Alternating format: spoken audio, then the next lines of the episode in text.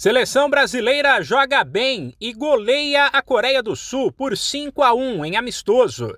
Diante da fragilidade do adversário, os comandados do técnico Tite fizeram a parte deles e mostraram um bom futebol em uma partida quase sem sustos, apesar de o goleiro Everton ter feito boas defesas. O Brasil começou com tudo e aos seis minutos já tinha balançado as redes duas vezes. Um dos gols, o de Thiago Silva, foi anulado mas o outro, de Richarlison, valeu.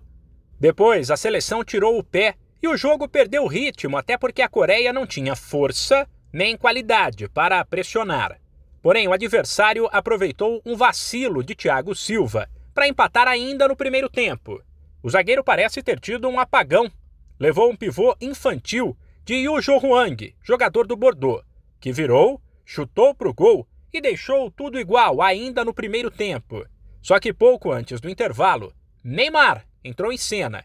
De pênalti, ele botou o Brasil na frente de novo. E no começo do segundo tempo, ele repetiu a dose e ampliou para 3 a 1.